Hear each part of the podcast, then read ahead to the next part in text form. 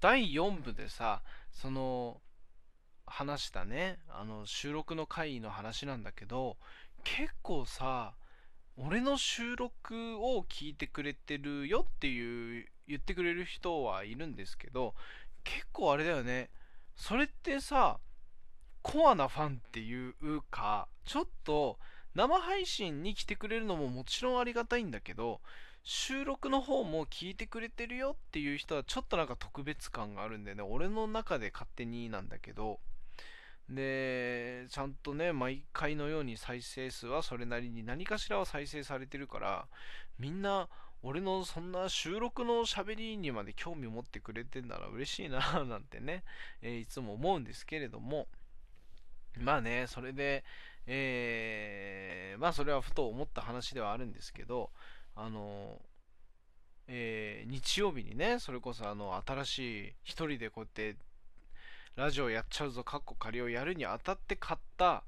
あのヘッドセットなんですけどそのついでにね、えー、ついでにっていうとあれだけどまあそれも目的だったしもう一個メインの目的があってあの7月のね25日が、えー、俺の母親の誕生日なんですね。で今年で51か2かどっちかにはなるんだけどあの、ちょっとね、そこ曖昧だからね、あの、ちょっと、あんまそこの部分にはちょっと触れていかないように、とりあえず誕生日おめでとうとは言いに行こうかなとは思ってるんだけど、言いに行こうかなっていうか、俺7月1日が誕生日で、で、まあ、もうこの年齢になればさ、もうあれじゃない？あの成人もしてるし自分で働いて自分で欲しいものは自分で手に入れるっていう構図が出来上がってるからあのそういうね今そういう決まってさなんか誕生日おめでとうなんつってこうプレゼントをもらうっていう感じではなくなったんですね。でその代わりにまあお祝いをしようということで、えー、ご飯にね、えー、連れて行くからっていう話になってね。それがまあ7月の25日の日曜日っていうことで決まったんですよ。で、決まったというか俺が決めるようにしたんですよね。うん。っていうのも、その25日の日曜日っていうのがまあ俺の母親の誕生日なんですね。で、それでね、えー、まあ、あれですよ。プレゼントをね、毎年渡しているんですけれども、あの、やっぱりね、毎年思うんだけどね、悩むよね。あの、異性に、異性にっていうのは母親なんだけど、その母親っていうことをもう一回覗こうか。そこは一回覗いて、何か異性にじゃあプレゼントを送りますってなった時に、悩むよね。まあ、その人を知ってて、その人がどういうものが好きなのかとか、えー、まあ、どういうものに興味があるのかとかこれを送ったら喜んでくれそうだなっていうところからまあ探していく作業にはなるんだけれども一番嫌なパターンがさえー、っていう反応に困るよねっていうのが一番じゃない？あのあパッてこう開けた時にこれかーみたいな。開ける時って別に一緒にいないからさ別にその人しかいないからあれなんだけどそのもらってすぐ本人目の前にして開けないもんねみんなねプレゼントってね。後で開けるわみたいな。家帰ったら開けるわみたいな感じでこう喜んで持って帰るわけじゃない。でいざ喜んで開けたと思ったらえーっていうある意味サプライズなんだけどっていうようなものを送っても嫌じゃない。だからさ、毎回悩むんだよね、この時期はね。何を送ろうかなっていう。で、あのー、まあまあまあ、当たり障りない回答にはなるんだけど、フランフランっていうね、ところで、あの入浴剤のセットをね、うちの母親はあの家でもちゃんと浴槽にお湯を張って入るのが好きな人だから、まあ暑いからね、これからの時期暑くなっちゃうから、もしかしたら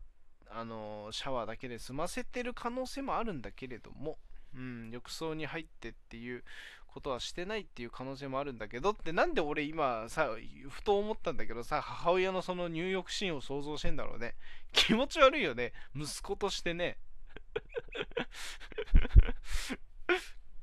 まあそんなこんなでね、まあ、入浴剤のセットをなんか送ったらどうかななんて思いながらさ買ってね。であのまそれで毎年そうなんだけどえ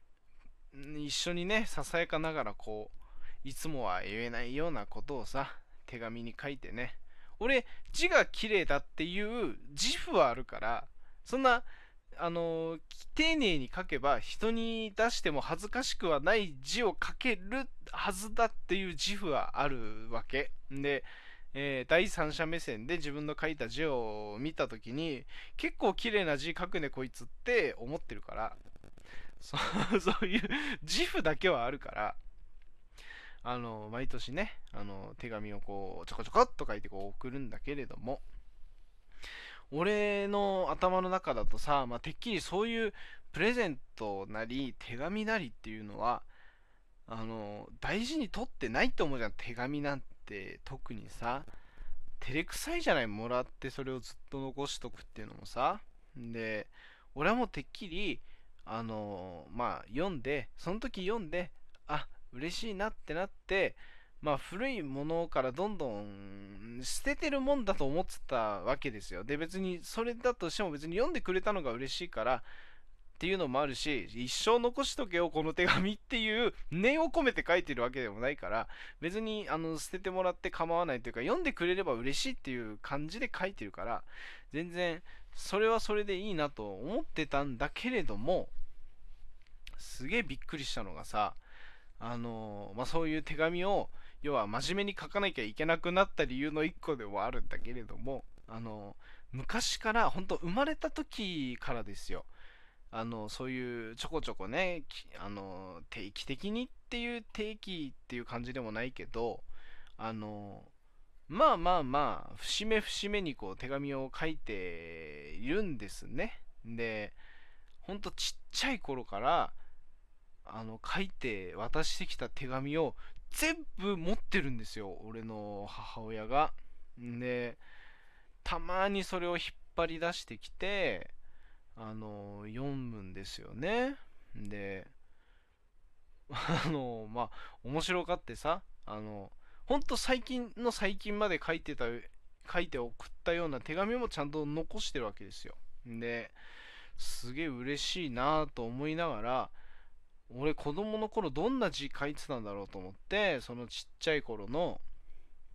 手紙をこうわーって掘り起こして読んでったら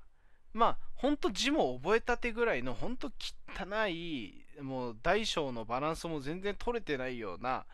あの本当殴り書きもいいようなね。まあ覚えたての字で書いてるからね。書いた字で。お母さん大好き。もう全部ひらがなでね。お母さん大好き。お母さんと結婚するって書いてあって。でいや本当そういうお母さんと結婚するって書いてるののも含めてなんかすごい子供っぽくて面白いななんて思いながらよくよくその字を読んでみたらお母さんの 字がね赤尾さんになってたんだよね そういうお母さんって書いてない手紙ですらちゃんと保存してるそのお母さんね ほんとすごいなーなんて思うんだけど。うん。でも、何て言うんだろうね。いつの手紙を読んでても思うんだけど、やっぱりあれだね。普段はさ、あの、口に出して、例えば、いつもなんかありがとねとかさ、あの、いつもこういうことをしてくれてありがとうとか、あの時こういうことを言ってくれて、あの、すごい感動したよとか、そういうことってさ、わざわざ口に出しては伝えないじゃない恥ずかしくてさ照れくさくてさでそうなんだけどあのそういう手紙をもう一回読み返した時にうわすげえ今考えれば恥ずかしいこと言ってるじゃんっていう内容なんだよねどれもがね。自分で書いた手紙を自分で読み返すっていうのもしかも送った相手を目の前にしてね読み返してるのもちょっと面白いんだけど。ほんとそううんなそうやってね読み返してみるとね意外と面白いななんて思いながらちゃんとそうやって保存してくれてるんだったらこっちもこうねさらっと書くんじゃなくて結構ねあの背筋を伸ばしてねあの書かなきゃいけないななんて思いながら今年は何書こうかななんて思ってるんだけどうんまあ内容はもちろん秘密よ。それは言わないよ。それはね。うん。で渡してねちょっとサプライズ的な感じでこうびっくりさせてやろうかななんて思ってるんだけど。でもさこの年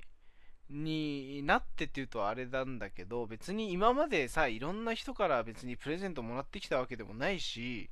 あの友達はね多いか少ないかで言ったらまあ少ない方の部類に入る人間だからそんなにねあのなんかもらったりってことはないんだけど今年はラジオトークを始めたっていうのも含めてなんだけどいろんな人からもらったね。まああの誕生日の生配信だって言っていろんな人からあの生配信中にコメントとかギフトとかね聞いてくれるだけでありがたいんだけどそういうのもらったのもすごい嬉しかったし LINE でさ個人的におめでとうって言ってきてくれた人もいるしギフトもらったりもしたんだよ。で本当にねそういうその気持ちがやっぱり嬉しいなって思いますね。うん。年に1回俺は7月1日にね、あ、生まれてきてよかったな、みたいな 風にね、ささやかに思うんですけれども、うん。そんなね、いつもはちょっと照れくさくて言えない感謝の気持ちをね、25日は、えー、母親に伝えようかなと思います。ちょっとね、ほっこりしたんで、ほっこりしたところで、ちょっと次の第6部で、あの、イケボのコーナーとやってみたいなと思いますんで、皆さんぜひそれも聞いてください。